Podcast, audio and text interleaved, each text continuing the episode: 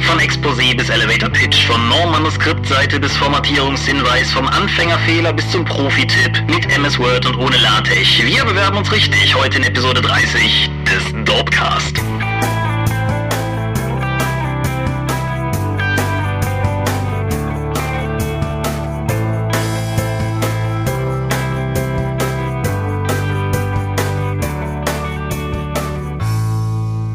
Hi und herzlich willkommen zur 30. Episode des Dorpcast. Wir haben mal wieder 10 Stück voll bekommen und stürzen uns somit heute direkt wieder in das nächste Abenteuer. Mein Gott. Mein Name ist Thomas Michalski und dein Name? Michael Mingers. Das heißt, nächste Episode wird der Dorpcast genauso alt wie wir. Also nach Nummern. Das ist völlig erschütternd, oder? ja, gut. Hallo. Ja, hi.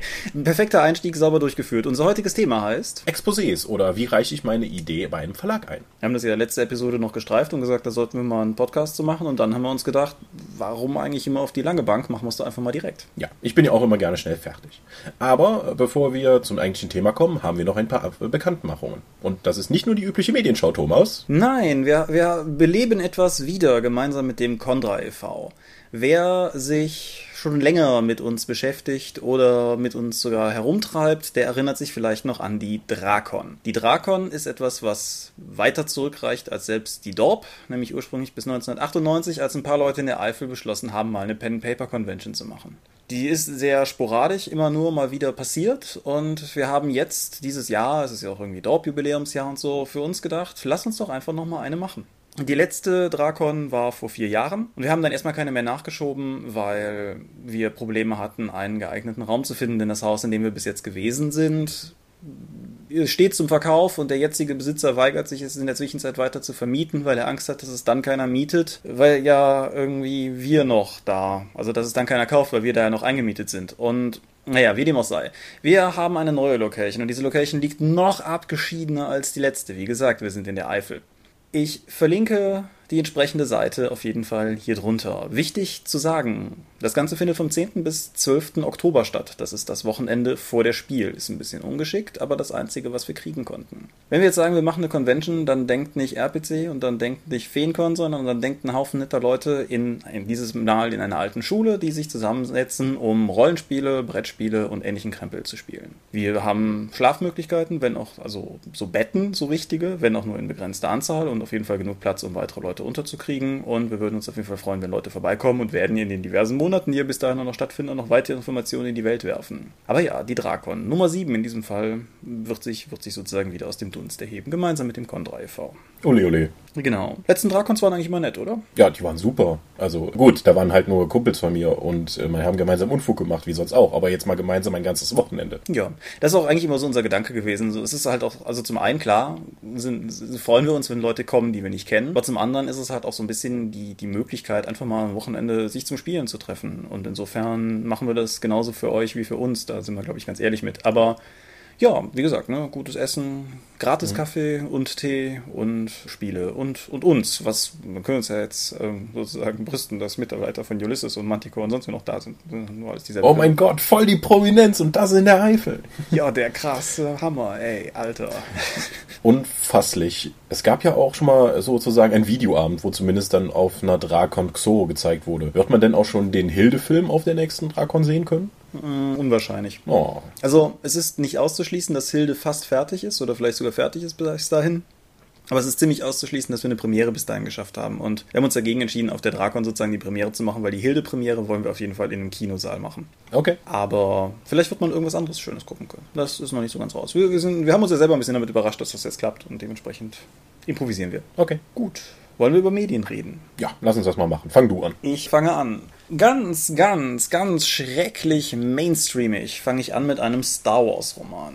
Ich werde jetzt keinen langen Monolog darüber halten, wie viel mich die Star Wars-Romane doch in meiner Lektüre geprägt haben. Kann aber vielleicht doch zumindest sagen, dass das sozusagen die Bücher waren, mit denen ich für mich privat das erste Mal bewusst angefangen habe zu lesen sozusagen mein Was bist Teil. du eigentlich für ein komischer Hipster, wenn du Star Wars Romane schon als Mainstream bezeichnest? Denn nicht? Ja, also es ist immer noch Science Fiction oder so eine Art Science Fiction. Ja. Das ist immer noch nerdig. Mainstream ist doch sowas wie Rosamunde Pilcher oder der neue Schweden-Krimi von irgendjemandem. Ja, Könnte man darüber diskutieren, sprengt ein bisschen unseren Rahmen. Ich mache mal einfach dreist weiter. Also, ich, ich wollte nochmal einen Star Wars-Roman lesen, nachdem ich mich in der letzten Zeit vor allen Dingen mit Star Wars-Romanen, wenn überhaupt, irgendwie unterhalten hatte, die so ein bisschen mit besonderen Twists rangehen. Es gibt so eine MASH-inspirierte Reihe im Star Wars-Setting, es gibt so Film-Noir-inspirierte Detektivdinger im Star Wars-Setting. Dieses war noch was ganz Klassisches. Und dieses ganz Klassische ist der erste Band der lose verknüpften Reihe Empire and Rebellion, der auf den klangvollen Einzeltitel Razor's Edge hört. Das ist ein von Martha Wells geschriebener Roman, der zwischen Episode 4 und 5, also zwischen Eine neue Hoffnung und das Imperium schlägt zurück, angesiedelt ist. Und ein, ein etwas ungewöhnliches Setting bietet, weil sich Leia und Han aufmachen, um sich mit einem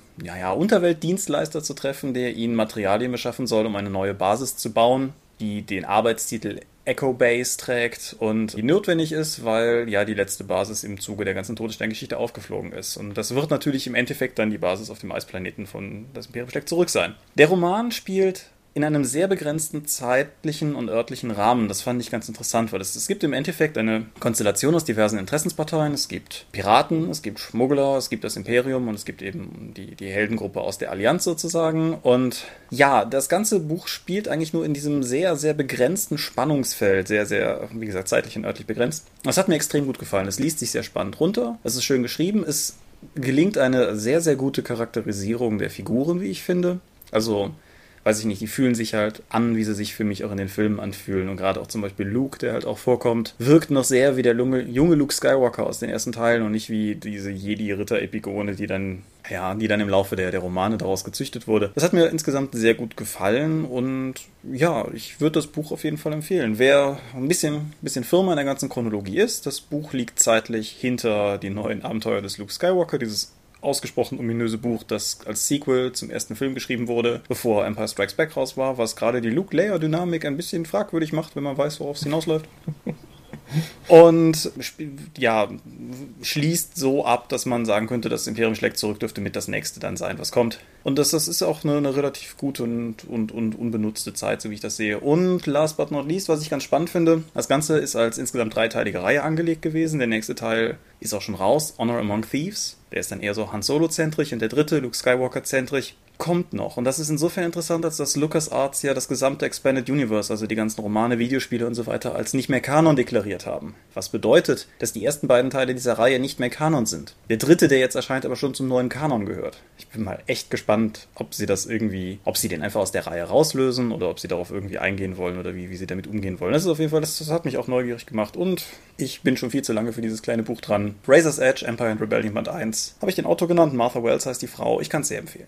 Okay. Okay, gut. Ich habe auch ein bisschen mainstreamige Sachen gespielt, nämlich den zweiten Teil von StarCraft 2. Das ist ja auch wieder aufgeteilt worden in drei große Kampagnen, damit sie nicht ein, groß, ein gigantisches Spiel rausbringen, sondern drei mittelgroße Spiele über sieben Jahre verteilt oder so. Mal gucken, wann der letzte kommt. Aber der zweite Teil ist Heart of the Swarm. Also es geht um die Zerg, wer das StarCraft-Universum kennt. Das sind so eine Art käferhafte Aliens, die im Schwarmbewusstsein organisiert sind. Und es ist angeblich ein Echtzeitstrategiespiel. Tatsächlich ist es aber eigentlich ein Rollen Rollenspiel, in dem du Truppen produzierst und lenkst. Man geht eigentlich die ganze Zeit, ist man unterwegs mit Kerrigan, der Königin der Klingen, eine ehemalige menschliche, psionische Sonderagentin, die dann zur Anführerin des Schwarms mutiert wurde. Und die nimmt jetzt, begibt sich auf einen Rachenfeldzug durch die terranische, durch die, das Hoheitsgebiet der Terraner, also ihrer ehemal, ihres ehemaligen Volkes. Das ist ganz spannend inszeniert. Man trifft eine Menge obstruser Alien-Gestalten auf diesem Weg und die Story ist okay. Also das ist nicht so gut wie im ersten Teil, als man die Terraner gespielt hat. Äh, es gibt auch noch so ein paar Logiklöcher in den wie immer hervorragend inszenierten Zwischensequenzen, wenn man zum Beispiel jemanden aus einem Gefängnisschiff befreit und der Gefangene einen dann eine Knarre an den Kopf hält. Okay, dann war der wohl offensichtlich mit einer Wumpe eingesperrt. Ergibt keinen Sinn. Spannend. Naja, das, das sind halt so Kleinigkeiten. Ansonsten äh, ist, ist, ist die Story ganz gut. Also sie fesselt auf jeden Fall. Das Spiel macht irrsinnig viel Spaß. Es ist unfassbar abwechslungsreich. Also da wiederholt sich nichts. Es gibt ja durchaus Echtzeitstrategiespiele, wo man einfach sagt, okay, am Anfang kommt eine kleine Zwischensequenz und dann baust du deine Basis auf, sammelst Ressourcen, produzierst Einheiten und überrennst die gegnerische Basis und die nächste Mission sieht wieder so aus. Wobei ich ja zugeben muss, dass ich die Art von Echtzeitstrategiespielen gerne mag. Also die, die repetitiven sozusagen. Durchaus durchaus, ich, ja, ja, das hat durchaus seinen Reiz. Ich stimme dir durchaus zu. Aber das Ding, es gibt nur in wenigen Missionen tatsächlich, wo du so vorgehen kannst. Es gibt, wie gesagt, einen starken Rollenspielanteil, wo du dann oftmals nur mit Kerrigan und so ein paar ausgewählten anderen Charakteren unterwegs bist und dann Ziele erfüllen musst. Es geht sogar so weit, dass es Bosskämpfe gibt gegen Leute, die halt dann so Flächenangriffe machen, denen du ausweichen musst, also wie in einem Online-Rollenspiel. Wer also an starker Narration und vielen sehr abwechslungsreichen Missionen interessiert ist, auf vielen tollen Zwischensequenzen, dem kann ich aus StarCraft 2 den zweiten Teil Heart of the Swarm empfehlen. Ja, mein Ich habe mir auf der, letztes Mal ja schon erwähnt, auf der APC die Collectors Edition geholt. Die kommt in einer wahnsinnig geilen Verpackung, hat noch ein Mauspad dabei und extra Pads und so eine ganze, jede Menge Schmuh, der halt nur irgendwo rumsteht und dann vergilbt. Ein, ein sehr geil aussehendes Artbook, wie man das halt mit Artbooks macht, einmal durchblättern und dann wegstellen. Ob die Collectors Edition sich jetzt wirklich so gelohnt hat, weiß ich nicht. Da die aber allerdings so viel kostet wie der Download des Spiels, also zumindest habe ich sie zu dem Preis bekommen, bereue ich es nicht. Ja.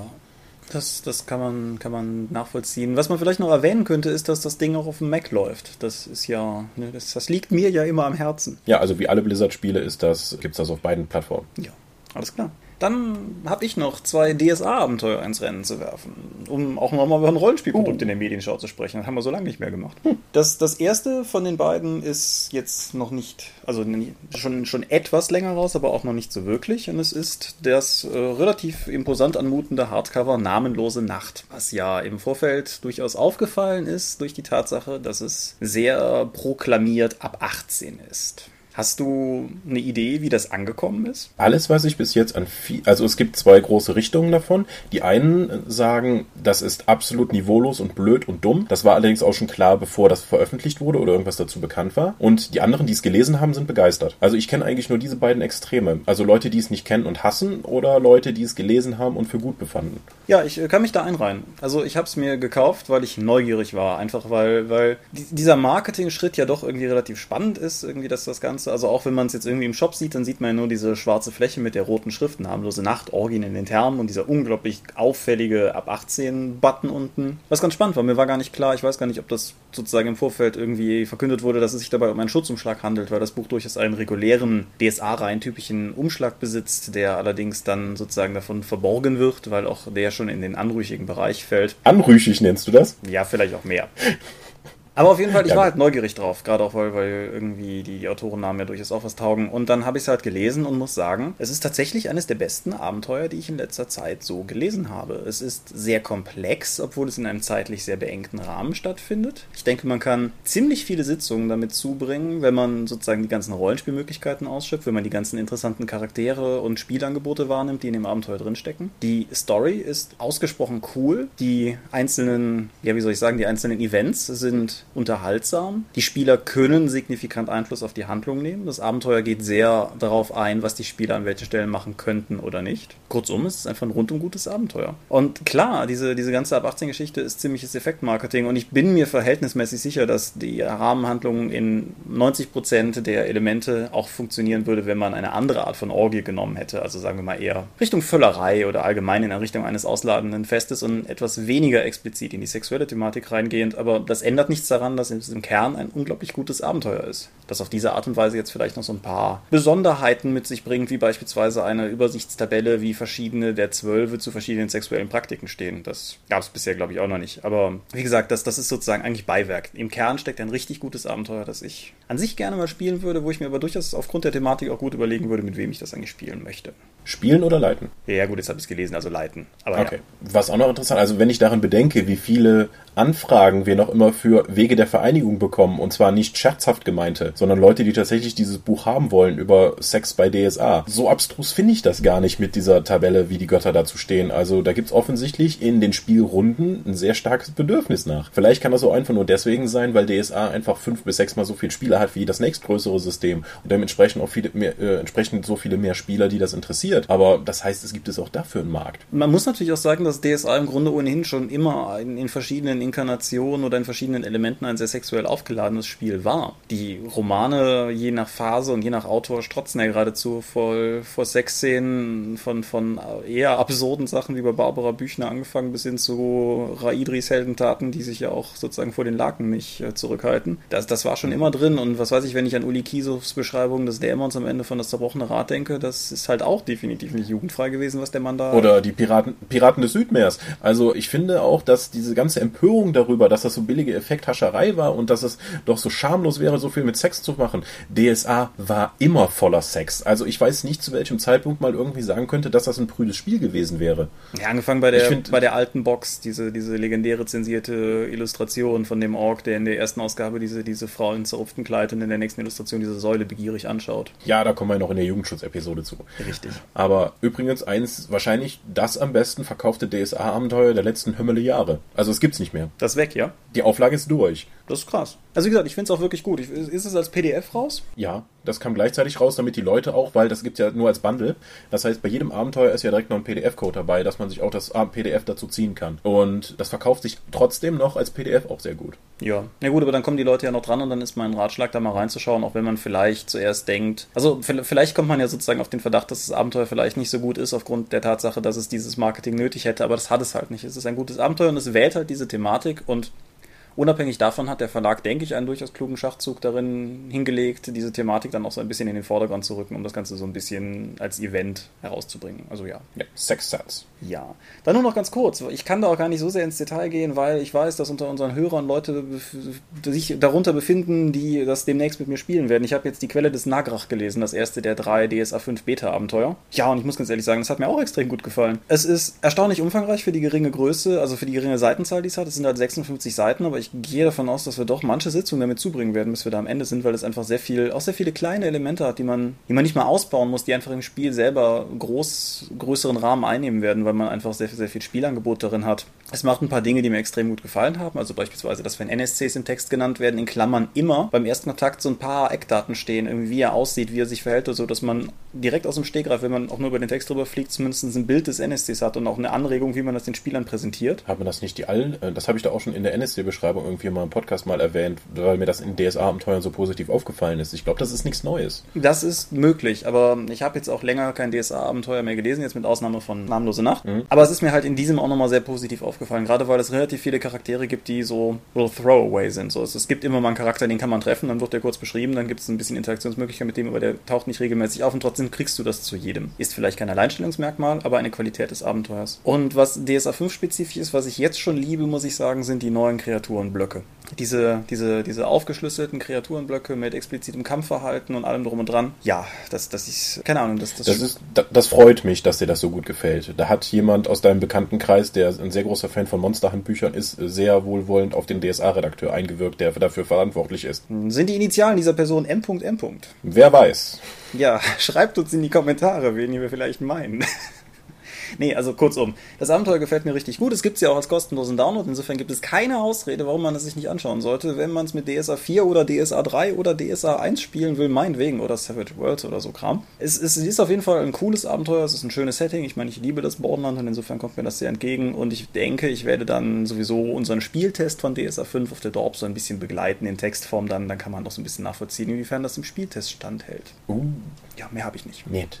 Ja, okay. Aber du hast erwähnt, es gibt auch kostenlos und kostenlos scheint ja das neue, das neue Schwarz des Rollenspielmarktes zu sein. Also Aber hallo. Den Scheiß, den man jetzt halt macht. Also, als wir das hier heute aufnehmen, am Dienstag, dem 27.05., kam raus, dass D&D in der fünften Inkarnation, das nicht mehr D&D 5 und auch nicht D&D Next heißt, ein, eine Art von Basisregeln rausbringen, kostenlos rausbringen wird und zur Verfügung stellt. Das heißt, man hat die vier grundlegenden Rassen, Menschen, Zwerge, Elfen, Halblinge und die vier grundlegenden Klassen, Zwerg, Magier, Kleriker und Dieb, äh, Schurke, die werden kostenlos verfügbar sein. Genauso wie ein paar grundlegende Monster und so etwas, dass man immer einen Basissatz hat, mit dem man die, die kostenlos spielen kann. Wenn man dann mehr von irgendwas möchte, kann man immer noch upgraden. Ja, das habe ich auch mit Ja, also keine Ahnung, ich hatte die Tage noch mit irgendwem drüber diskutiert, ob das eigentlich ein deutsches Ding ist, dass wir jetzt irgendwie Grundregelwerke gratis raushauen oder ob das ein internationaler Zug ist und damit ist die Frage auf jeden Fall in Bezug auf D&D beantwortet. Wobei ich das Format hier spannend finde, also dass es nicht so, so halt, weiß ich nicht, Splittermond slash 1w6 Freunde ist, dass das Grundregelwerk halt einfach als Buch erscheint und dann eine PDF dazu gratis, sondern es ist ja schon ein sehr explizites, kostenloses PDF-Produkt. Das also das ist, ja, das ist tatsächlich eher das, das Anfix-Ding. Also du kannst immer sagen, ja, aber ihr könnt doch die die spielen mit den Regeln, die da drin steht. Ja, das ist aber wirklich nur der, der, die blanke Basis. Also sobald du irgendwie mal Bock drauf hast, irgendwas anderes zu nehmen, musst du upgraden. Also dann willst du upgraden. Das heißt, du, du hast nicht den Zwang, es zu müssen, aber du hast immer wieder den inneren Zwang, es zu wollen. Und das ist okay. Also wenn eine Firma mich mit ihren Produkten halt scharf auf irgendwas macht, dann gebe ich dafür auch Geld aus. Dann will ich es ja haben. Ich muss auch sagen, wer, die die D&D-Bücher sind ja nicht auffällig günstig, sagen wir mal so. Das sind ja irgendwie 40 Dollar pro Buch und es sind halt wie immer diese drei Bücher. 50. 50 Dollar Die Regelwerke sogar. kosten jeweils 50 Dollar. Das, Basisregel, das Basisding ist gemeint, glaube ich, 20 oder 30 Dollar. Und die Abenteuer kosten 30 Dollar. Ah, okay. Ja, kann, kann das sein, dass Amazon irgendwie das Ding 10, 10 Dollar billiger drin hat? Ja, natürlich. Das ist ein amerikanisches Buch. Das heißt, die, es gibt keine Buchpreisbindung und die können daraus machen, was sie wollen. Hm. Ja, gut. Wie dem auch sei. Ich hatte halt im Vorfeld durchaus überlegt, wie, wie ich mir die in die Next anschauen will, weil es reizt mich es reizt mich auf diversesten Ebenen. Das ist ein Thema für ein anderes Mal. Aber die, diese Preishürde ist halt relativ hoch und ich muss aus zumindest D&D 3 und D&D 4 Erfahrung sagen, so nur ein Players Handbook ist halt auf Dauer auch keine Lösung. Basisboxen sind auch immer so eine zweischneidige Sache und insofern ist dieses, dieses D&D Basic auf jeden Fall eine, eine total spannende Angelegenheit, weil es mir halt tatsächlich die Möglichkeit gibt, mir den Regelkern anzugucken und das ist bei D&D ja letztendlich das, worauf die Leute gucken. Und dann zu entscheiden, ob ich mich da weiter sozusagen reinknien will oder ob ich weiter bei unserer D&D 3-Runde bleibe oder so. Das, ja.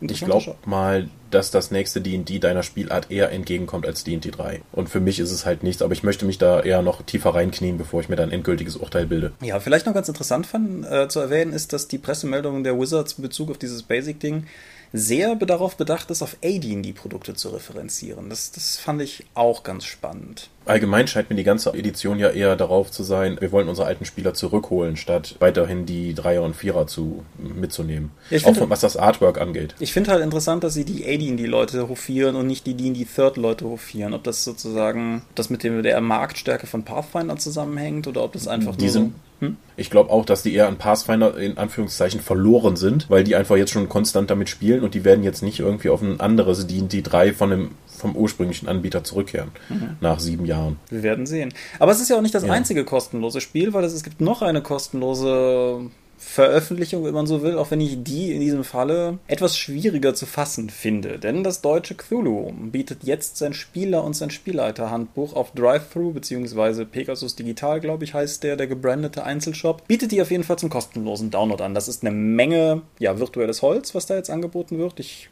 ich weiß es nicht genau aus dem Kopf, aber das dürften schon irgendwie 800 Seiten mindestens sein, die man da jetzt sozusagen kostenlos kriegt. Kann natürlich, also es gibt keine öffentliche Verlautbarung von Pegasus dazu. Das ist ja irgendwie nur bei Fanblogs aufgetaucht, dass es da, dass die beiden Produkte für 0 Euro drinstehen. Ja, da und im offiziellen Forum. Ich habe vorhin mal geguckt und wenn man im offiziellen ja. Forum tief genug in die Unterforen klickt, da gibt es dann tatsächlich den Hinweis drauf. Von offizieller Seite oder ist das? Äh, ja, vom Chefredakteur. Okay, das ist natürlich komisch, dass es keine offizielle News dazu gibt, weil sowas möchte man ja dann auch, wenn man es macht, dann maximal medial ausschlachten. Ja, das ist auf jeden Fall richtig. Was ich aber halt auch interessant finde, ist die Frage, warum? Weil, was mich, also klar, zum einen, es schafft jetzt natürlich Aufmerksamkeit, es lockt möglicherweise Spieler an und dass das Pegasus halt mit günstigen Produkten oder in diesem Fall kostenlosen Produkten versuchen, die Spielerbasis zu erweitern, siehe die in die 5, das haben wir ja schon erlebt. Aber. Shadowrun 5. Was habe ich gerade gesagt? Die in die 5. Ja, Shadowrun 5 meine ich. Haben wir ja bei Shadowrun 5 schon erlebt. Auf jeden Fall, was, was ich halt hier so interessant finde, ist, dass die Cthulhu-Spielerschaft und explizit die deutsche Cthulhu-Spielerschaft doch, glaube ich, insgesamt notorisch innovationsmüde ist. Und alleine der Gedanke, dass jetzt dieses Jahr irgendwie Cthulhu 7 ansteht und dass zum ersten Mal seit 30 Jahren sich was am Regelkern ändert, schafft ja schon teilweise Abwehrhaltungen, die in meinen Augen völlig, völlig nicht nachzuvollziehen sind. Jetzt dann auch noch die derzeit aktuelle Edition der bestehenden Regeln auf maximale Verbreitung, weil kostenlos zu pushen, um dann das Nachfolgeprodukt rauszubringen, verstehe ich nicht. Mhm. Ja. Ja, ich, ich habe ja letztes Mal schon erwähnt, dass ich die Politik bei Pegasus nicht verstehe. Ich denke, sie, es, es gibt eine und dass sich da jemand sehr genau überlegt hat, worum es geht. Ich habe die nur noch nicht durchschaut. Also, das, das ist nicht random, was die machen. Das, den Eindruck habe ich halt auch nicht. Aber wie gesagt, also vielleicht, vielleicht blicke ich auch irgendwas nicht. Ich bin ja nur auch kein, kein, kein Marketer und eigentlich auch kein, kein, wie soll ich sagen, Verlagsverwaltungsmensch oder sowas. Aber ich verstehe es halt einfach nicht. Weil selbst, auf jeden Fall. Jetzt hat jeder die Gelegenheit, mal in dieses Spiel reinzuschauen. Wer es möchte, wir verlinken es auch unten. Ja, ich glaube, mein Spiel wird es immer noch nicht, trotz kostenlosen PDF.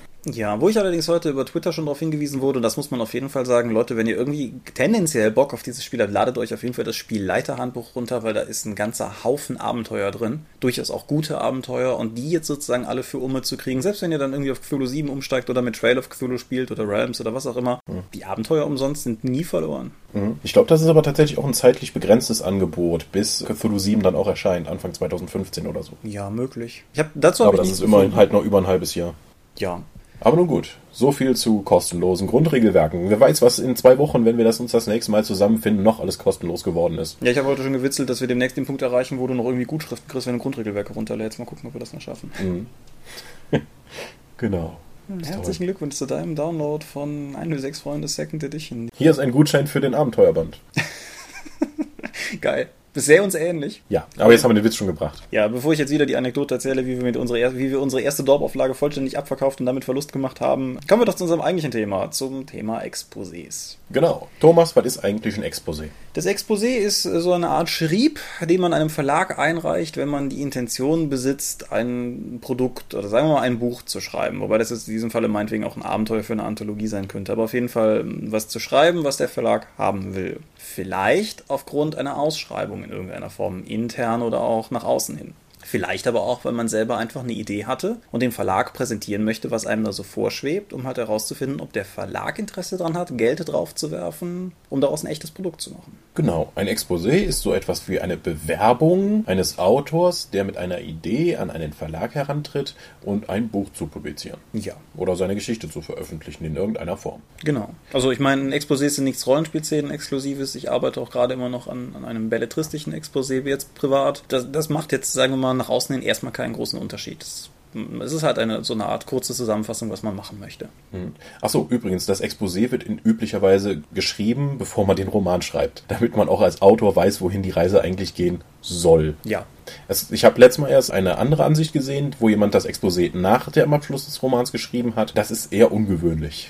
Ich meine, es ist natürlich möglich, vielleicht hat man einen Roman geschrieben, wenn man den Roman schreiben wollte. Und wenn man dann beschließt, jetzt, wo das Ding da ist, damit auf Verlagssuche zu gehen, dann muss man das natürlich sozusagen noch nachproduzieren. Wobei Exposés natürlich auch eine interessante, eine interessante Art und Weise sind, wie soll ich sagen, die eigenen Ideen schon mal zu bündeln. Das Exposé ist ja auch für einen selber eine ganz gute Übersicht, ein ganz guter Leitfaden, was zum Geier einem da eigentlich gerade vorschwebt. Genau, da kannst du schon mal dann herausfinden, ob dein, die Idee, die du im Kopf hast, überhaupt funktioniert und dann nicht irgendwie mitten im Roman feststellen musst, dass es in eine ganz andere Richtung geht. Andererseits kannst du natürlich auch, äh, um das mal die, die Position zu verteidigen, das Exposé danach zu schreiben. Ich habe von genug Autoren gehört, dass einfach während des Schreibens sich Figuren so entwickeln, dass es halt nicht mehr in die angedachte Richtung geht, sondern dass was anderes passiert. Dann hast du natürlich, wenn der Roman schon fertig ist und dann erst das Exposé schreibst, die komplette Sicherheit, dass das auch so funktioniert. Oder beziehungsweise, dass du ihn zumindest so fertigstellen konntest. Dass so funktioniert, wird dir danach der Lektor immer noch um die Ohren hauen können. Im Grunde gelten hier dieselben Kniffe für diejenigen unter unseren Hörern, die studiert haben, gerade im Geisteswissenschaftsbereich, dieselben Kniffe, die man auch lernt, wenn es darum geht, Hausarbeiten oder Abschlussarbeiten zu schreiben. Zum einen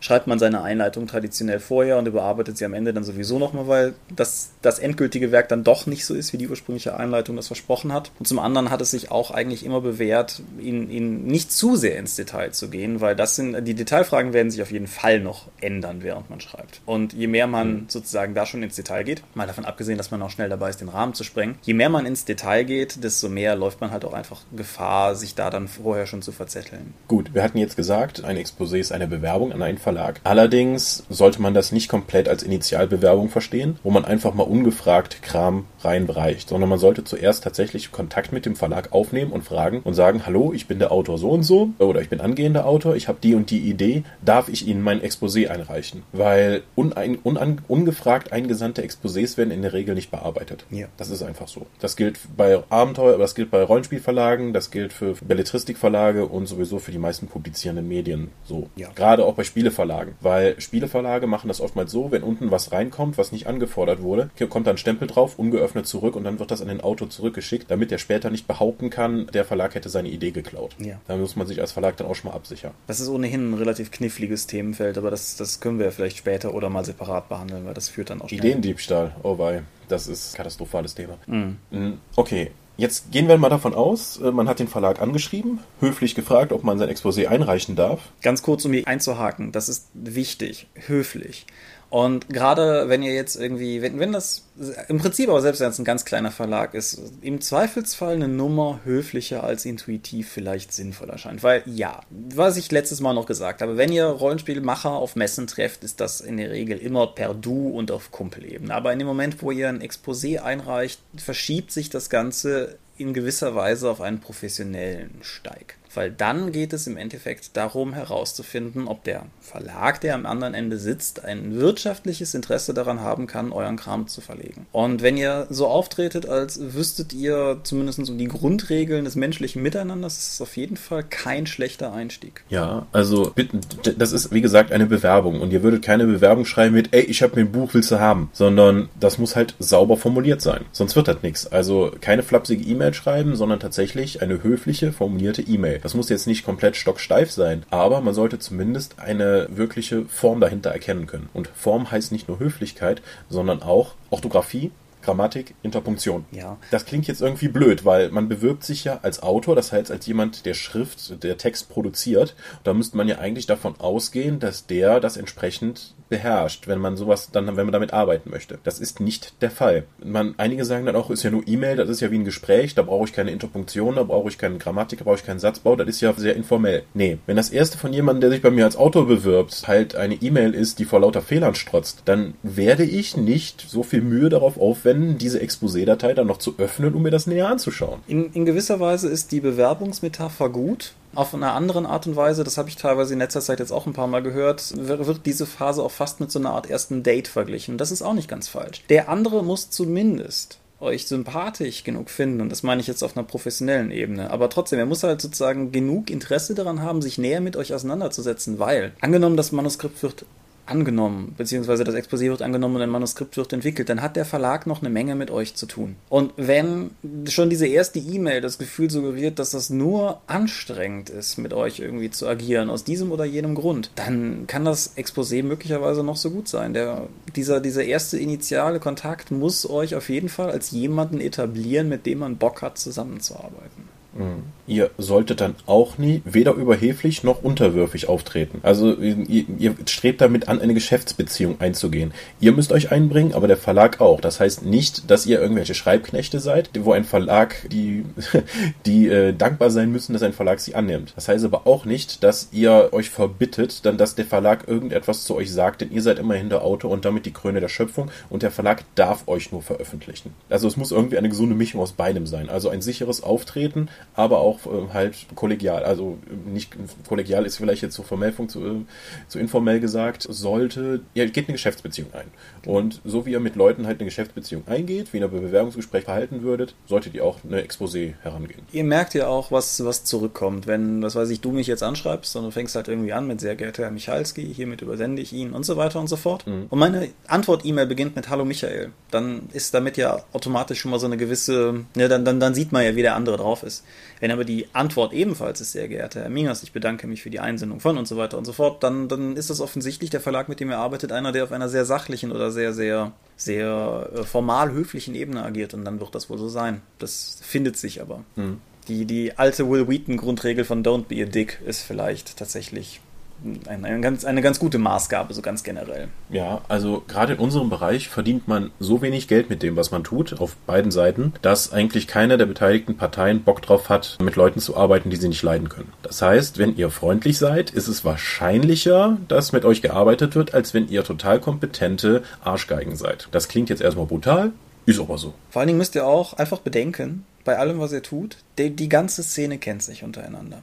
Und bei, bei sowas wie der RPC wenn dann irgendwie, weiß ich nicht, abends die Besucher rausgeschasst werden, dann bleiben halt die ganzen Verlagsleute zurück und dann quatschen die miteinander. Und der, der schlechte Eindruck bei Verlag A heißt dann nicht, dass ihr irgendwie einfach ungeblümt zu Verlag B gehen könnt, weil er sozusagen ihr noch eine Carte Blanche habt. Weil wenn ihr Pech habt, dann haben die sich genau darüber unterhalten. Und dann, ja, dann, dann habt ihr sehr, sehr viel sozusagen Eigenschaden angerichtet. Aber das, das klingt jetzt grundsätzlich erstmal alles so, so ein bisschen, als wenn wir irgendwie Angst hatten, dass da draußen nur, nur soziophobe Soziopathen unterwegs wären oder sowas. Nein es, ist, es geht im Kern halt einfach nur darum, mit einer großen Prise gesundem Menschenverstand einfach so aufzutreten, ein bisschen kategorischer Imperativ, wie ihr halt selber auch wollte, dass man euch gegenüber begegnet. Gut, gesunden Menschenverstand gibt es nicht, deswegen machen wir diese Episode auch, um da ein bisschen unterstützen, unter die Arme zu greifen.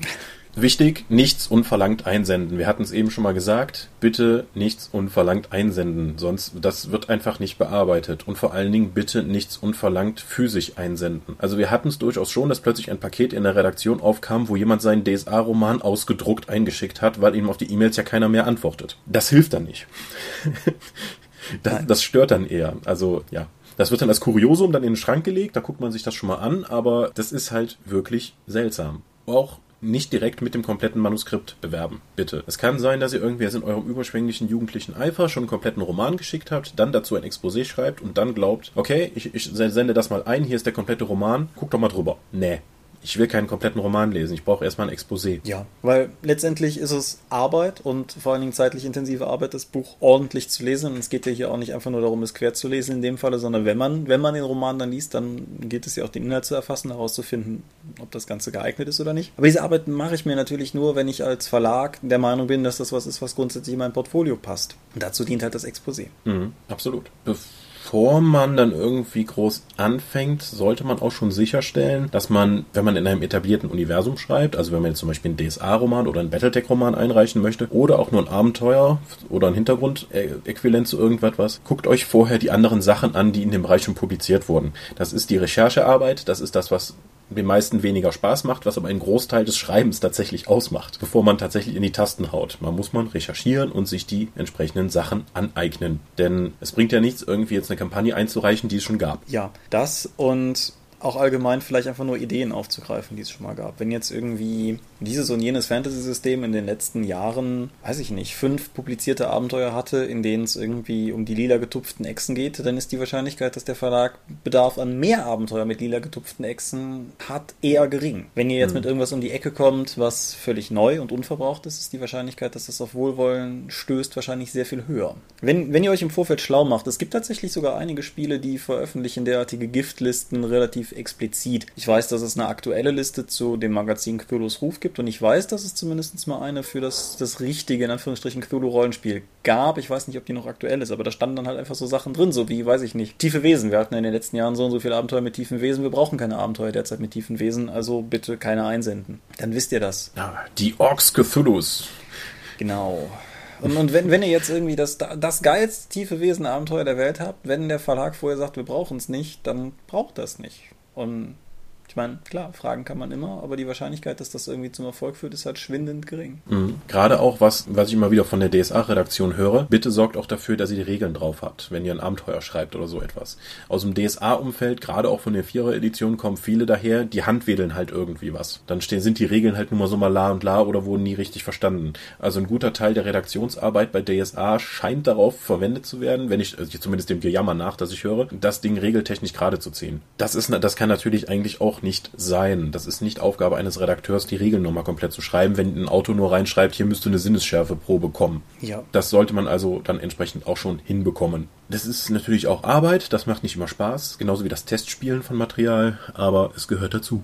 Ja. Aber nicht nur wie Regelkenntnis, aber wenn du halt in einem Abenteuer jetzt irgendwie die, Reichsstadt abreißt oder äh, eine Ork-Invasion planst oder so etwas, die es vorher einfach nicht gab, dann ist das ein ziemlich krasser Eingriff in die Spielwelt, die vermutlich dann auch nicht gerade hintergrundkonform ist. Ich meine, das, kann's das, das kann das geilste Abenteuer über die vierte Dämoneninvasion Aventuriens sein. Wenn das einfach nicht zum Rest des Hintergrunds passt, dann ist das keine gute Idee, das einzureichen, weil das wird dann einfach nicht genommen. Ja, das ist halt auch irgendwie, man, man sollte, wie du eben schon richtig gesagt hast, man muss mit einem gewissen Selbstbewusstsein auftreten. Ich weiß von relativ vielen schreibenden Leuten, dass es denen tendenziell eher nicht so liegt mit dem Selbstbewusstsein, weil zumindest in meiner Erfahrung, noch viele Leute, die schreiben, auch eher zu den stillen Leuten gehören. Dieses Selbstbewusstsein ist wichtig, aber auf der anderen Seite darf man das halt auch nicht übersteigern. Das betrifft sowohl eben sowas hier, keine Ahnung, ich habe die perfekte Idee für eine sonst wie noch geartete Kampagne, bei der Gareth brennen wird. Die mag noch so toll sein, die Idee. Es ist relativ unwahrscheinlich, dass die gut genug ist, dass die Redaktion ihren kompletten geplanten Zukunftsplotbogen sozusagen in die Tonne haut, weil diese tolle Idee reingekommen ist. Es betrifft aber halt auch in Anführungsstrichen neue Ideen, weil auf der einen Seite wird ja auch gerne rumgejammert, dass irgendwie eh schon mal alles da war, aber das hängt halt auch damit zusammen, dass eh schon mal alles da war. Und nur weil er, weil man sozusagen die Idee hat, eine Abenteuernische oder eine, eine Romannische gefunden zu haben, die ja noch gar nicht bearbeitet wurde und dann davon auszugehen, dass die auf jeden Fall gebracht werden muss, weil die noch nicht bearbeitet wurde, vielleicht gibt es halt auch einen Grund dafür. Ja, also so ein Abenteuer, was sich explizit an Geraltskalender Tierkrieger und Verkenas richtet, mag spannend sein,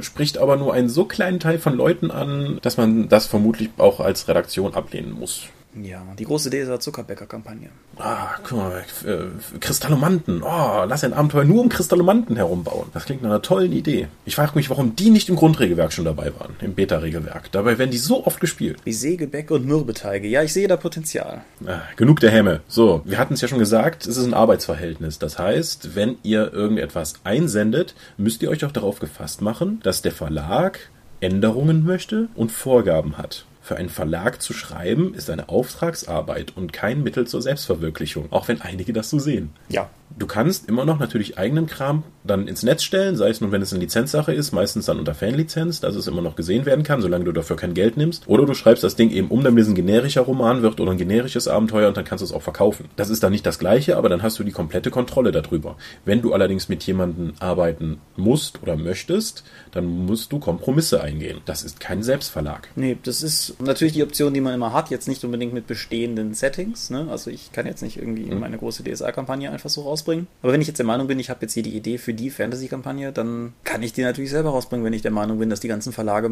das einfach nicht verstehen. Aber. Ist ja jetzt gerade bei Pathfinder möglich. Wir haben ja mit dem PAD jetzt auch die Möglichkeit gegeben, dass Drittanbieter eben eigenes Material mit Pathfinder-Regeln veröffentlichen können. Wenn du jetzt sagst, okay, ich habe hier meine Fantasy-Welt, die ist so großartig, die bringe ich jetzt einfach raus und münze die auf Pathfinder-Regeln um, dann kann ich die sogar verkaufen. Geil, toll. Jetzt bietet mir Pathfinder die Möglichkeit dazu. Ich werde auch noch jetzt ein paar Artikel rein und Workshops dann anbieten, wie wir dann irgendwie Drittanbieter unterstützen können, was es da für Möglichkeiten gibt, Pathfinder-Material zu veröffentlichen in Deutschland. Dazu wird es dann noch etwas mehr geben, so hier und da. Aber das ist eine Möglichkeit, mit einem Verlag zu arbeiten und trotzdem sein eigenes Ding durchzuziehen, indem man halt so einen Mini-Partnervertrag macht. Ja, die Option gibt es ja grundsätzlich technisch gesehen immer. Cthulhu's Ruf ist ja halt auch ein inoffizielles Magazin, das aber halt unter sozusagen unter dem Wohlwollen von Pegasus operiert und da gibt es halt auch einen Deal, was, was gemacht werden darf und was nicht. Ja, das muss halt nur irgendwann mal definiert sein. Genau. Und ja, überhaupt, wo, wo wir gerade sozusagen von, von der rechtlichen Komponente sprechen, das ist vielleicht auch nicht uninteressant. Wenn, wenn ihr jetzt sozusagen vom Verlag mit dem Exposé soweit akzeptiert werdet, wir müssen gleich nochmal den Schritt zurück machen und darüber sprechen, was in diesem Exposé eigentlich jetzt wirklich drin ist und wie das auszusehen hat. Aber wenn, wenn ihr sozusagen angenommen wurdet, guckt, mhm. dass ihr auf jeden Fall auf ein gutes Fundament kommt. Sei es ein Vertrag oder sei es eine nachvollziehbare Abmachung. Redet über das Geld und wann es gezahlt wird und was genau gezahlt wird. Wir haben da schon mal so ein paar Punkte in früheren Episoden gestreift, aber was weiß ich, werdet ihr pro Seite bezahlt? Werdet ihr pro Layout-Seite bezahlt, was sehr, sehr spannend sein kann, weil ihr nicht wisst, was der Layouter mit eurem Text macht und wie klein der nachher wird? Werdet ihr irgendwie anders, pauschal vielleicht vergütet oder so? Wie sieht es mit Belegexemplaren aus? Kann man drüber sprechen? Ist vielleicht nicht so wichtig wie die Geldfrage, aber sprecht auf jeden Fall über die Geldfrage. Ja, im Moment Belegexemplare stehen euch zu, aber die Quantität, darüber wird halt geredet. Bei den Romanen sind es so sechs bis zehn. Ja. Bei Rollenspielprodukten, weil die hochpreisiger sind, sind es eher weniger. Also meistens eins. Genau. Und letztendlich, wie gesagt, sprecht auch drüber, wann gezahlt wird. Wird bei Abgabe bezahlt, wird bei Abnahme bezahlt, sprich, dass sozusagen am Verlag nochmal jemand drüber guckt und eventuell Änderungsanweisungen gibt, oder wird vielleicht erst bei Veröffentlichung bezahlt. Bei letzterem überlegt's euch. Ne, das lasst es. Nein, überlegt's euch nicht. Lasst es. Wenn das ein Bezahlen bei Publizieren ist, lasst es. Ihr habt eure Arbeit geleistet, aber der will euch erst bezahlen, wenn er mit seiner Arbeit fertig ist. Und das kann, ich verarsche euch nicht, Jahre dauern. Ja. Also ich warte jetzt, also bei einem Produkt, woran ich gearbeitet habe, habe ich glaube ich sechs oder sieben Jahre darauf gewartet, bis das Buch rauskam. Und bei einem anderen ist es jetzt über zwei Jahre her, dass ich meine Arbeit dort abgeleistet ja, bei, habe. Bei letzterem sind wir ja beide betroffen. Ja, zum Beispiel. Deswegen, wenn euch jemand dann irgendwie empfiehlt, Geld gibt's bei Publikationen, lasst das. Ihr, ihr, ihr, müsst, ihr sollt dafür bezahlt werden, wenn es abgenommen wird vom Verlag. Denn so viel muss der Verlag schon noch leisten. Wenn jetzt irgendwie totaler Humz kommt und der Autor sagt, ja, ich will jetzt mein Geld und aber das ist nicht das, was wir in Auftrag gegeben haben. Wie, was zur Hölle hast du hier getan? Das, das kann passieren. Also nicht nur durch Kommunikationssachen, sondern weil äh, irgendeine Partei dann der Meinung war, das muss jetzt komplett anders aussehen, als das vorher irgendwie kommuniziert wurde oder verstanden wurde. Das geht. Also, aber trotzdem nehmt irgendwas Abna nach Abnahme durch den Verlag zwei Wochen Bezahlfrist oder so. Ja. Achso, stellt auch noch sicher, dass ihr die Zeit habt, nachdem ihr ein Exposé eingereicht habt, denn auch sollte das angenommen werden, den Roman zu schreiben. Ich meine, das kann durchaus passieren, dass ein Verlag ein Exposé annimmt und es dann anderthalb Jahre dauert, bis es publiziert ist. Oder zwei Jahre. Das kann passieren. Auch wenn ich jetzt, wenn ich jetzt jemand fragt, ich will ein Battletech-Exposé einreichen, muss ich sagen, ja, tut mir leid, ich bin bis Ende 2016 mit Manuskripten voll.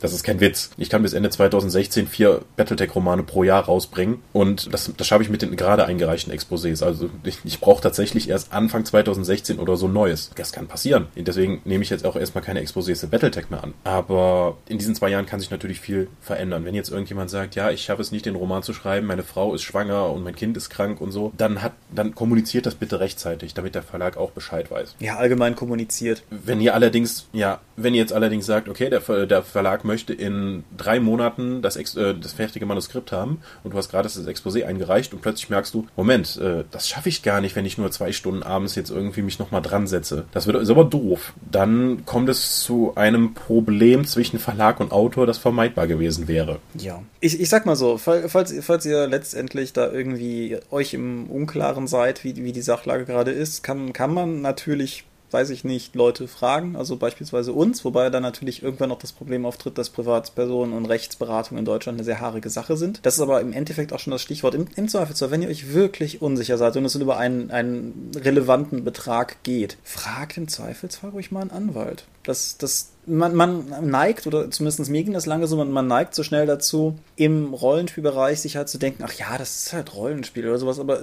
nein, es ist halt ein Verlag und es ist ein Produkt und es ist ein Arbeitsverhältnis und es ist völlig legitim, da auch drauf zu hauen. Umgekehrt bedeutet das aber natürlich auch, dass ihr darauf achten solltet, wie ihr das wiederum dem Verlag gegenüber vertretet, weil wenn ihr da sozusagen direkt auftretet und, und von vorne bis hinten den Hobbyjuristen raushängen lässt, dann greift natürlich irgendwann noch wieder die Don't be a Dick-Regel. Wenn ihr dem Verlag mit dem dem ganzen Kram so sehr auf die Nerven geht, dass er sich irgendwann sagt, na gut, das ist das Manuskript auch nicht wert, das ist, müsst ihr halt selber abwägen. Ja. Wobei es auch bei den meisten Verträgen so eine Art Konventionalstrafe gibt, dass wenn man halt seinen Abgabetermin um so und so viele Monate verhinten verzögert, dass dann von dem Vorschuss, der gezahlt werden wird, was abgezogen ja. wird. Mal kurz Vorschuss. Also Autoren werden grundsätzlich nach verkauften Exemplaren bezahlt. Da das aber doof ist, komplett ohne Vorschuss zu arbeiten, also komplett dann einfach nur das Buch abzugeben und dann passiert erstmal ein Jahr lang nichts, obwohl man ja schon mit seiner Arbeit fertig ist, zahlen, äh, zahlen Verlage den Autor einen Vorschuss. Das ist sozusagen der Vertrauensbeweis, dass man den Roman oder das Produkt so und so oft mal verkauft. Das heißt, es steht in dem Vertrag immer drin, der Autor bekommt so und so viel Prozent vom Nettoverkaufspreis, also abzüglich der Steuern. Das ist nicht der Coverpreis des Buches. Und ja,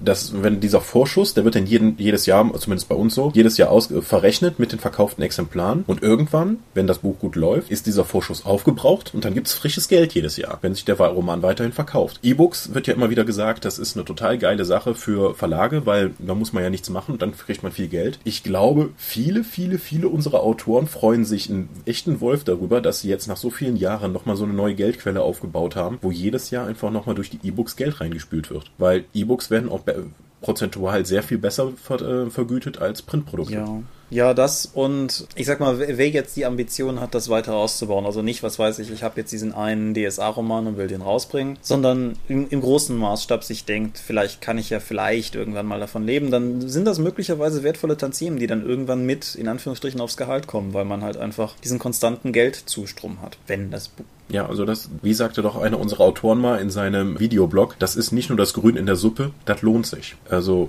ja, allein E-Book-Einkünfte, die dann jedes Jahr reinkommen, das ist nicht schlecht, gerade wenn man dann halt ein bisschen breiter aufgestellt ist, was die Romane mhm. angeht. Weil die, die, die bleiben ja, die, die Verkäufe sind relativ konstant. Bei Print hast du Initialverkauf und dann sackt das halt immer weiter ab. Und E-Books sind, haben zwar auch dieses Initialding, aber die, die, die Nachverkäufe bleiben ziemlich konstant. Also das ist bis jetzt bis meine Erfahrung in dem ja. Bereich. Jetzt sind wir aber schon zeitlich relativ weit. Drum, drum nochmal nochmal die Frage, die wir eben herausgestellt haben. Was kommt ins Exposé? Genau, ein Exposé. Also, das sollte meiner Erfahrung nach so drei bis fünf Seiten lang sein, mhm. enthält eine Inhaltsangabe, um was geht es in dem Produkt, das ich machen möchte. Und das kann dann ein bisschen ausgebaut werden mit einer Dramatis Personae oder so. Wichtig ist, wer macht was, wann, wo. Also der, der Hauptcharakter des Romans ist ein, ist ein Weiberheld und Söldner, der eine verwundete Frau auf dem Schlachtfeld findet, äh, die sich dann als Königin der Amazonen herausstellt. Äh, sie werden von Orks angegriffen und um die halbe Welt gejagt, am Ende heiraten sie. Bäm. Ja. Das wäre zum Beispiel dann eine Inhaltsangabe. Ja. Die, die Frage, die sich natürlich derjenige immer stellt, der das Exposé nachher liest, ist nat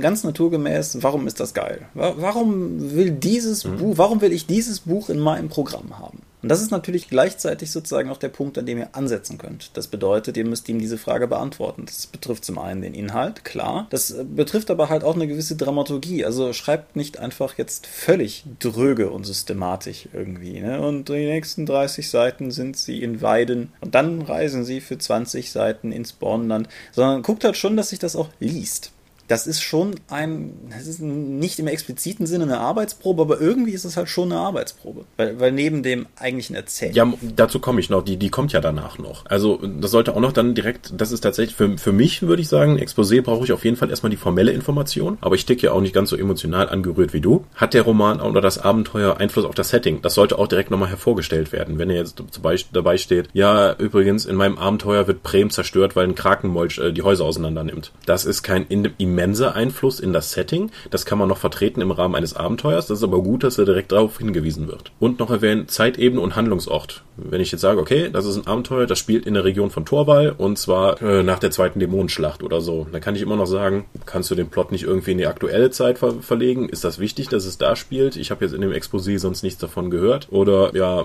das ist ein dunkle Zeit-Abenteuer. Das ist ein, an sich eine schöne Idee, aber dunkle Zeiten ist momentan nicht so gefragt. Kannst du es nicht nach Uturia verlegen? Hä? Ja, ja. darin sind Barbarikum spielt, wer weiß. Hm, ja, und wenn ich ein Exposé bekomme, nicht nur ich, sondern auch andere Verlage. Wir wollen nicht nur wissen, um was es in einem Roman geht, wir wollen auch wissen, wer der Autor ist, mit dem wir reden. Das heißt, es muss eine kurze Autorenvita dazu. Das heißt, ich bin irgendwie 31, Kfz-Mechaniker, habe mit 17 meine Liebe zum Fantasy-Rollenspiel entdeckt, wohne momentan in Braunschweig mit auf einem alten Gutshof mit meiner Frau und zwei Katzen. Sowieso, wie fast alle Autoren geben irgendwie an, dass sie mit Katzen zusammenleben. Ich kann es zum Verrecken nicht verstehen. Och, ich schon. Ach, du bist auch so schön geil.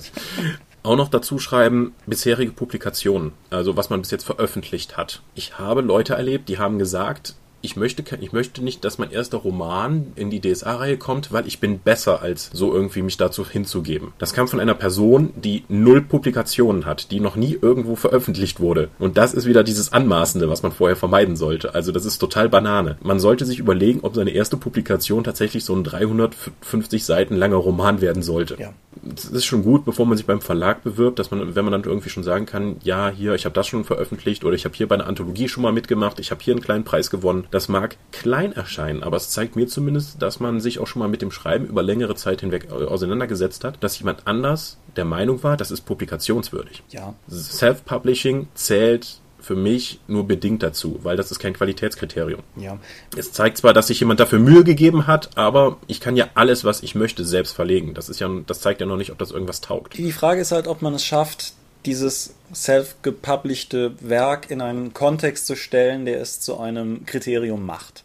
Also, weiß ich nicht. Wenn ich jetzt irgendwie einfach nur einen beliebigen Roman geschrieben habe und selbst verlegt habe, dann zieht das nicht. Habe ich vielleicht Preise damit gewonnen? Habe ich vielleicht irgendwie mhm. sonst irgendetwas rund um diesen Roman erreicht, was den als mehr als einfach nur ein Hobbyprodukt erscheinen lassen könnte? Dann ist es vielleicht was, womit man arbeiten könnte. Aber generell gilt klar, dass Verlagspublikationen in diesem Sinne viel mehr wert sind. Mhm. Also die, dieses Exposé ist auch nicht nur Werbung für euren Roman, sondern auch Werbung für euch.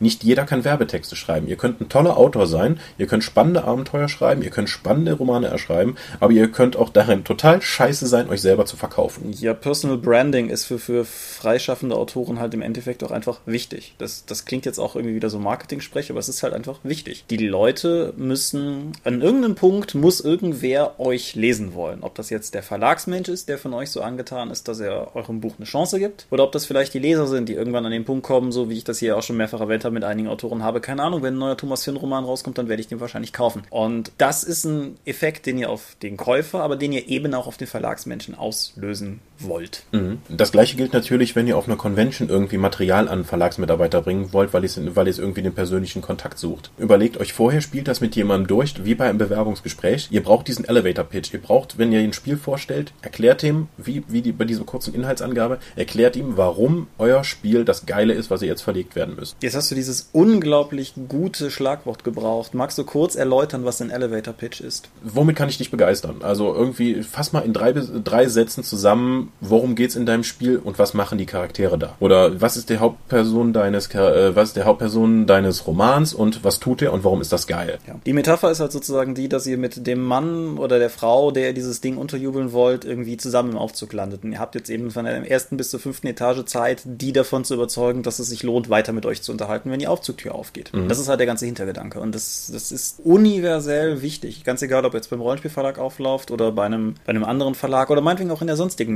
Medienwelt. Also wenn ihr irgendwie versucht, ein Drehbuch irgendwo unterzukriegen. Der Elevator Pitch wird auf jeden Fall irgendwie relevant sein. Ja, und damit beginnt ihr. Am Anfang, zack, haut ihr mir dieses Ding um die Ohren und dann seht ihr schon, ob der andere davon begeistert ist oder nicht. Und wenn eure Idee was taugt, dann könnt, und ihr müsst auch damit, und ihr müsst, nicht nur die Idee muss was taugen, sondern ihr müsst euch damit auch verkaufen. Wenn ihr irgendwie ankommt und erste, der erste Satz, den ich für euch höre, ist, unser Regelsystem ist gut, weil wir benutzen wenig Würfel. Und dann fängst du damit an, das Regelsystem näher zu erläutern, obwohl ich noch gar nicht weiß, wie dein Spiel überhaupt heißt oder worum es da geht oder was die Leute da machen. Dann ist der Start schon mal schlecht. Und das ist ein schlechter Start, das führt selten zu einem positiven Endergebnis ist. Auch wichtig, es geht halt darum, was weiß ich, wenn ich dir jetzt was pitche, dann geht es darum, dir was zu sagen, was du gut findest.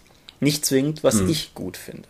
Vielleicht hat das, hat mein Roman Elemente, die mir unglaublich wichtig sind, die für mich mit die Schreiberfahrung ausgemacht haben, von denen man aber objektiv sagen muss, dass die zwar drin sind und die stören jetzt auch nicht unbedingt, aber der, der wirkliche Selling Point liegt eigentlich woanders. Dann bringt diesen Selling Point und erzählt nicht irgendwie von diesen kleinen Nebenelementen. Da kann man später mal drüber reden. Aber erstmal das große, das will ich kaufen Element. Das ist tatsächlich das größte Problem, was die meisten Homebrew-Systeme haben oder die meisten Sachen, die bei uns reingereicht werden. Es funktioniert total geil für die Heimrunde. Das ist das geilste auf Bohnen, was ihr jemals gesehen habt.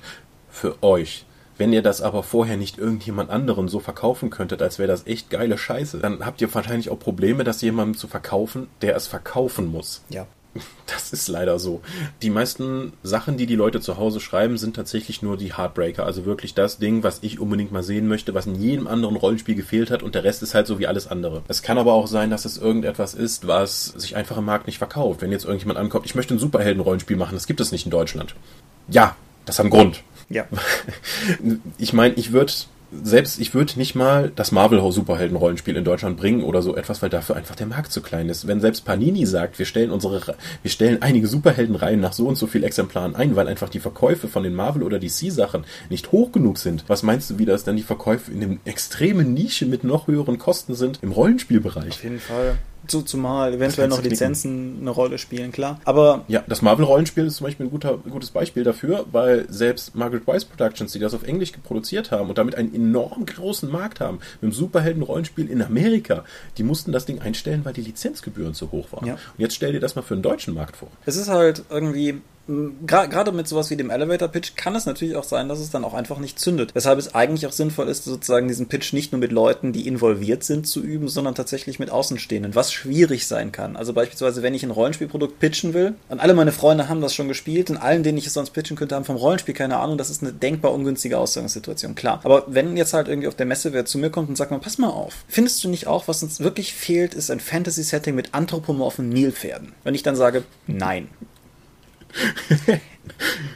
dann hat es nicht. Also, mein, also meine Aufmerksamkeit hätte er.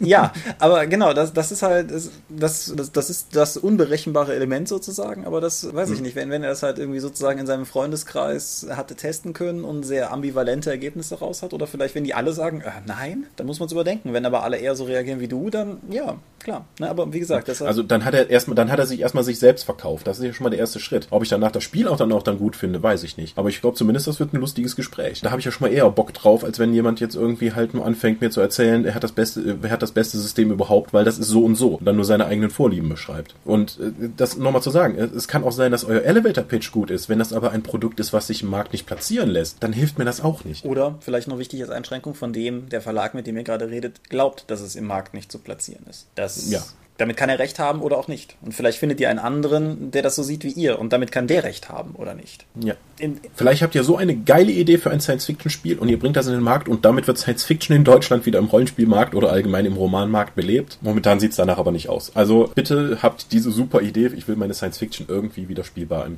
Markt haben. Ja.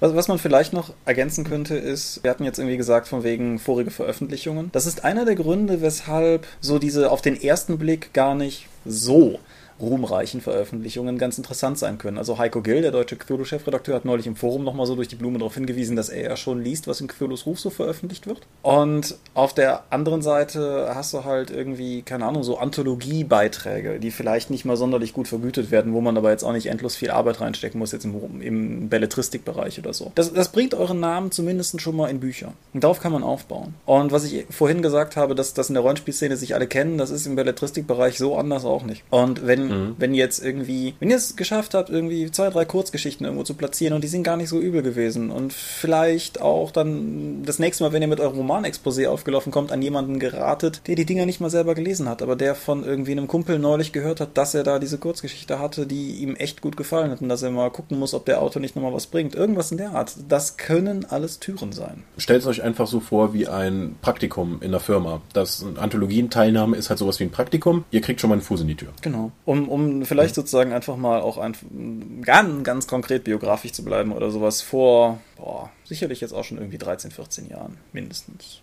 oder? Doch, das würde ich sagen, so 13, 14 Jahren, haben sich Matthias hier, unser Dorp Matthias Skimmy und ich uns an den damaligen Cthulhu-Chefredakteur, da noch Wolfgang Schiemichen, da könnt ihr auf jeden Fall ausrechnen, wie lange es her ist, gewandt, weil wir die Idee für eine brillante Kampagne hatten die alles revolutionieren sollte, was an Cthulhu-Produkten jemals erschienen ist. Und die haben wir, entgegen all dem, was wir heute hier gesagt haben, initiativ eingesandt. Und haben, wir haben ein Exposé geschrieben und haben das dann dem Chemischen geschickt. Und dann bekamen wir eine E-Mail zurück, die freundlich, aber bestimmt war und uns sagte, dass kein Interesse an diesem Produkt besteht und dass das ja alles nur alter Wein in neuen Schläuchen wäre, den wir da servieren würden. Und als ich dann irgendwann später in Yalatoteps Schatten gelesen habe, wusste ich, warum er das gesagt hat, weil im Prinzip das, was wir damals eingereicht haben, INS mit Templern war. Und ja, da kommt wieder der Aspekt von bitte recherchiert vorher äh, raus. Das wird natürlich, je umfangreicher das Material ist, umso schwieriger, weil sich ein DSA einzulesen ist, glaube ich, ein bisschen kniffliger, als sich jetzt zum Beispiel in Splittermond einzulesen. Genau. Und um dann sozusagen die, die Gegenkurve zu schlagen, ich habe dann, wir haben ja dann angefangen, Sachen in den Cthulhu in den Welten zu veröffentlichen. Als erstes den Eifel-Artikel, damals auch zu zweit sozusagen das, dasselbe Team, nur ein etwas begrenzteres Thema und, und eben für das Magazin. Und ja, ich bin halt bis, bis heute in, in dem Cthulhu-Bereich publizistisch aktiv, wenn man so will, aber diese, diese Tür war eben nicht dieses eingeschickte Initiativexposé, sondern war halt erstmal so ein Magazinartikel und darauf aufbauen. Mhm. In, insofern, das, das funktioniert auf jeden Fall. Es, es gibt natürlich, wie gesagt, auch immer die Möglichkeit, dass der Verlag irgendwie Ausschreibungen macht in irgendeiner Form. Das passiert im Rollenspielbereich, glaube ich, seltener. Aber irgendwie belletristische Verlage machen das durchaus auch mal ganz gerne. Irgendwie so, keine Ahnung, wie hieß denn das? Heine Finde deinen magischen Bestseller, irgendwie sowas. Äh. ist schon ein paar Jahre her. Weiß ich nicht. Auf jeden Fall, wo, wo halt einfach mal gesagt wurde, schickt uns irgendwie halt magische Bestseller, also alles im Bereich Fantasy oder sowas. Und dann wurde halt einer daraus veröffentlicht. Das sind alles immer Sachen, wo man im Einzelfall darüber diskutieren muss, inwiefern hier gerade sozusagen einfach nur enthusiastische Hobbyautoren ausgebeutet werden oder inwiefern das halt tatsächlich ernst gemeinte Ausschreibungen sind. Das sprengt unseren Rahmen, das jetzt noch abzustecken. Aber nutzt so Chancen. Guckt halt einfach im Zweifelsfall, dass ihr, dass ihr Füße in Türen kriegt das muss euch ja nicht davon abhalten, an dem Heartbreaker weiterzuarbeiten, aber es ist einfach was, was man nebenher machen kann, um sozusagen ein bisschen, ein bisschen Schwung aufzubauen, ein bisschen eine Welle aufzubauschen, mit der man dann im Zweifelsfall vielleicht auch das Exposé eine Seite weiter gelesen bekommt, als es unter Initiativ und keiner kennt euch Umständen der Fall gewesen wäre. Mhm, gut. Wir hatten jetzt eben nur die ganze Zeit über die technischen Sachen und Autorenvita und sowas geredet, aber wir hatten es angesprochen, es sollte natürlich auch eine Leseprobe drin sein. Nicht das komplette Manuskript, aber so 30 Standardmanuskriptseiten, also mit so 1500 Zeichen pro Seite bis 1800 Zeichen, von einer aussagekräftige Leseprobe. Bitte eine aussagekräftige, nicht irgendwie aus dem Mittelteil, wo eine Reise beschrieben wird mit Charakteren, die man nicht kennt oder die gerade in eine Traumsequenz, oder ich sage, oh, die Traumsequenz, die ist so toll, ich schicke die mal komplett ein. Wenn der ganze Roman anders ist, dann ist das ein Problem Problem für ein Exposé. Also es sollte tatsächlich für den ganzen Rest des Romans auch stehen. Ja, wobei halt da auch die Formalia, denke ich, wichtig sind. Also zum einen hast du jetzt gerade Standardmanuskriptseite oder eben auch Normmanuskriptseite gesagt, da verlinken wir vielleicht am besten einfach irgendwas drunter, was die ganzen Formalia auflistet, die da so drunter fallen. Aber halt auch sonstiges. Schickt keine exotischen Formate Wenn ich eine .xyz-Datei kriege und erstmal gar nicht weiß, welches Programm die aufmachen soll, dann ist mein Enthusiasmus nicht sehr groß herauszufinden, womit ich die vielleicht aufkriege. Wenn ihr mir eine .rtf oder eine .doc oder docx schickt, dann mache ich das mit Word und dann lese ich euer Manuskript. Gerne PDF. Dann sehe ich nämlich auch, wie ihr euch das vorgestellt habt. Ja. Auf der anderen Seite, wenn, wenn ihr mir jetzt eine Word-Datei schickt, dann bindet keine Grafiken drin ein.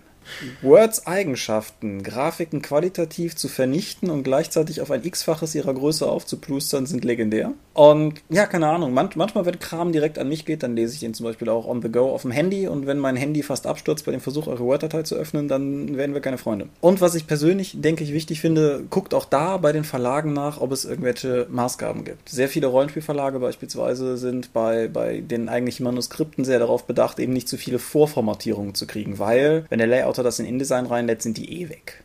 Dementsprechend, bei, bei diversen Verlagen kriegt ihr entweder auf Nachfrage oder sogar auf der Webseite so ein paar Guidelines, wie das Ganze aufgebaut sein soll was weiß ich, ich kenne es jetzt von Cthulhu-Sachen oder auch, auch von, von Ulysses-Sachen so, dass Anmerkungen für den Layouter in Rauten gesetzt werden, dann fallen die halt auf, dann weiß der Layouter, wenn da jetzt steht, ab hier Textkasten, dann ist dann halt ab da ein Textkasten. Wenn ihr aber anfangt mit Word Textrahmen zu ziehen, dann sind wir wieder bei dem eben genannten Problem. Oder mit Leerzeichen eine Tabelle zu imitieren. Ah, oh, ja. Gott, bitte, lasst das, macht das niemals. Und bitte keine LaTeX-Dateien. Ja, ihr seid vermutlich total clever, weil ihr im Studium Latex gelernt habt, um eure Seminararbeit zu machen, aber außerhalb eures Studienortes braucht das wirklich niemand. Respektive außerhalb der Naturwissenschaften, ja, ich weiß, dass im Naturwissenschaftsbereich Latex das geilste ist, seit Brot in geschnittener Form in Tüten, aber wie gesagt, im ganzen Publizistikbereich nutzt das niemand. Und wenn ihr das irgendwem schickt, ist die Frage, erste Frage, ob der damit überhaupt was anfangen kann. Und dementsprechend, ja, ich weiß, Word ist ein schreckliches, böses, monopolistisches Microsoft-Produkt. Mir völlig egal, ich will Word-Dateien. Ja,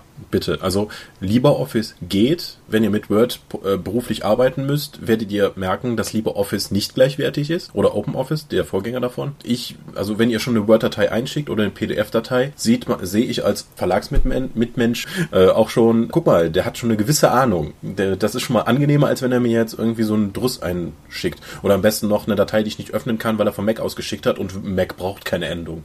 Das ist ein guter Hinweis. Ja. Ich sehe da zwar, also keine Ahnung, ich sitze halt hier auch am Mac, aber ja, völlig richtig. Wenn ihr jemandem was schickt, guckt, dass das Ding eine Endung hat. Das ist ein ganz guter Hinweis. Verschiedene Apple-Mail-Programme haben so eine Funktion, die du anklicken kannst, dass wenn du das irgendwie rausschickst, der das automatisch überprüft und macht. Wenn es das nicht hat, achtet selber drauf. Beim, mhm. Sowohl bei der Belletristik als auch beim Rollenspielbereich gibt es keine so allgemein kodifizierten Regeln, wie es die im amerikanischen Filmbereich gibt. Also Drehbuchformatierungen sind minutiös geregelt. Das wird halt in Courier oder Courier Neue oder neuerdings Courier Prime gesetzt. Und dann gibt es ganz feste Regeln, was wie zu setzen ist, weil die, die Überlegung dahinter ist, dass wenn man ein Drehbuch so und so formatiert, am Ende Pi mal Daumen die Anzahl der Drehbuchseiten der Anzahl der Filmminuten entspreche, was natürlich auch nur sehr bedingt funktioniert, wenn da im Drehbuch sowas steht wie es folgt eine Autoverfolgungsjagd.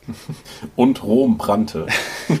ja, ist auch so ein Klassiker, ja. Ähm, weiß ich nicht, Liebesszene ist auch so einer. Schön. Ja. Tolles Ende. Tolle Dialoge.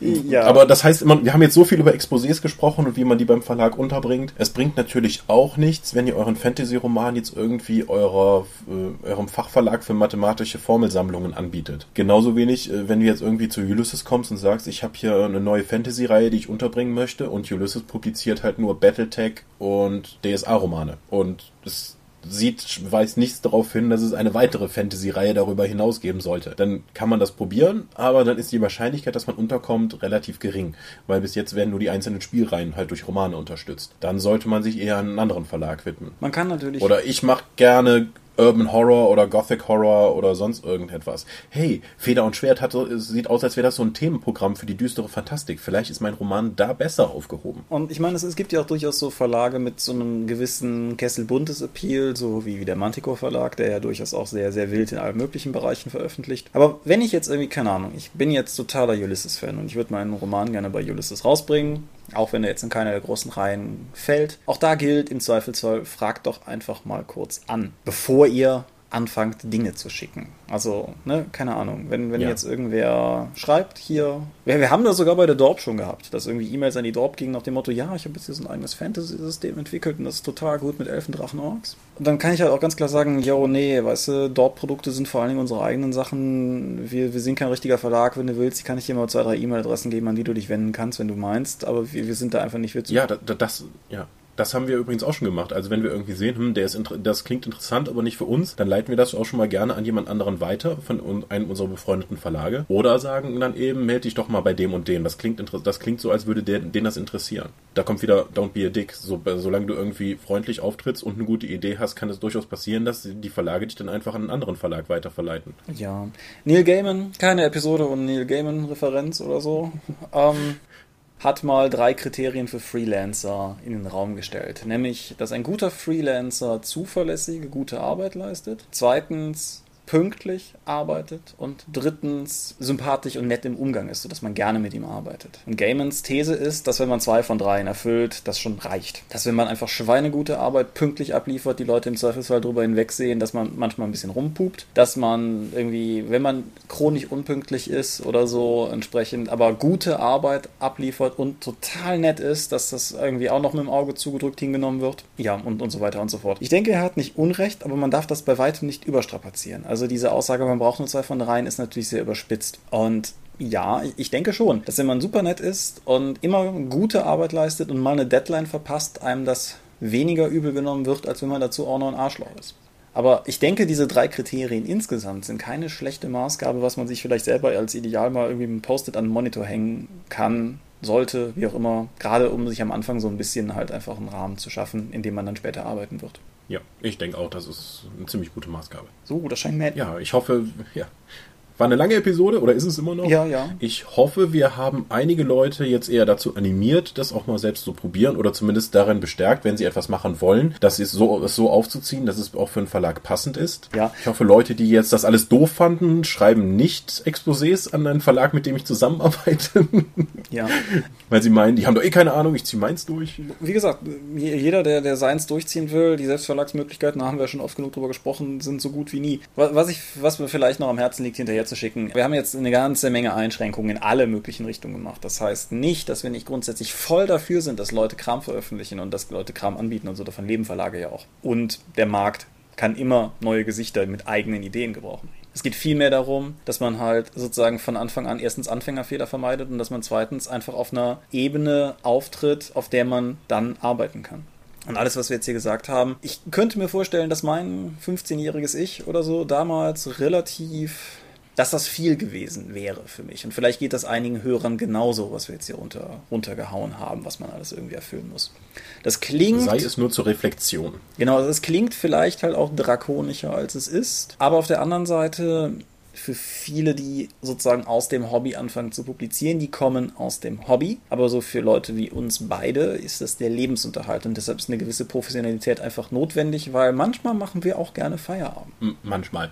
Aber es kann auch wirklich helfen, wenn ihr dieses wenn ihr wenn ihr euer erstes Exposé vorbereitet und das an den Verlag schickt, dann werdet ihr vermutlich die Nacht vorher, da werdet ihr die Nacht danach nicht schlafen können, weil ihr so aufgeregt seid, weil das ist das erste und das ist mein großes Baby und so etwas. Dann soll das Ding ja auch sitzen. Und es hilft euch natürlich, wenn ihr die Sicherheit habt, wenn irgendjemand hier wie wir Nasen aus, aus der Verlagsbranche dann einfach mal drüber reden und sagen, was wir haben möchten, denn das erhöht die Chance, dass ihr nicht direkt Ab und dass ihr dann nicht irgendwie acht Wochen warten müsst, die sich der Verlag halt nun mal oftmals zur Bearbeitung herausnimmt. Und dann eine Absage bekommt. Das tut ja weh und das kann so weh tun, dass ihr es nie wieder probiert. Aber so könnt ihr wenigstens sagen, okay, ich habe die Formalitäten eingehalten, versuchen wir es bei einem anderen Verlag. Oder vielleicht überarbeite ich nochmal was. Ja. Gut. Mein, meine, meine primäre Frage dieses Mal in die Kommentare ist ganz explizit, war das was für euch? Sollen wir sowas häufiger machen? Sozusagen die workshoppige, Tutori tutorialhafte Annäherung an das Thema aus, aus Verlagssicht, weil es gibt da sicherlich noch andere Themen, Nuancen, über die wir sprechen könnten. Es ist halt die Frage, ob euch das interessiert. Ja, da, da könnt ihr einfach sozusagen mal eure Meinung in den Raum werfen. Genauso wie natürlich immer wir uns über Widerspruch und Zustimmung durchaus freuen. Und falls ihr jetzt irgendwie der Meinung seid, ey, eure Exposé-Tipps sind alle doof, ololol, dann schreibt uns das. Wenn ihr der Meinung seid, dass das geholfen hat, auch cool, dann schreibt uns das. Okay, Herr Michalski, ich bedanke mich für Ihre Aufmerksamkeit. Ja. Ich, Sie, hast du noch was oder willst du mit dem Sermon beginnen? Ich wollte gerade sagen, ich bedanke mich ebenfalls für das Gespräch, aber ich beginne dann auch mal noch mit dem Sermon. Also, wir sind die Dorp. Das bedeutet, wir sind eine Webseite, die man unter www.die-dorp erreichen kann. Da veröffentlichen wir allen möglichen Kram, von Texten bis Videos bis hin zu einem Podcast, dem, den ihr gerade hört. Wir sind sozial, das bedeutet, es gibt uns bei Facebook und bei Google+.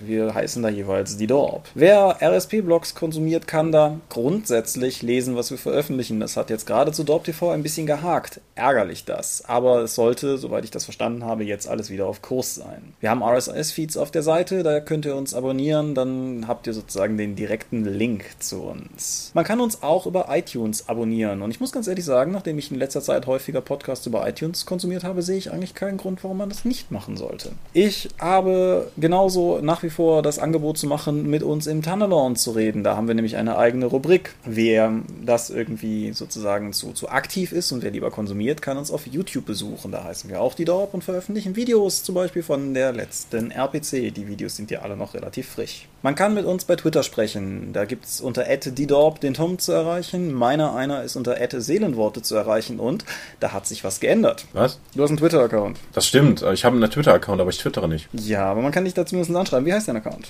Dorpscorp oder Dorpscorpio, keine Ahnung. Irgendwie sowas. Ja, vielleicht setze ich einen Link oder einen Hinweis drunter.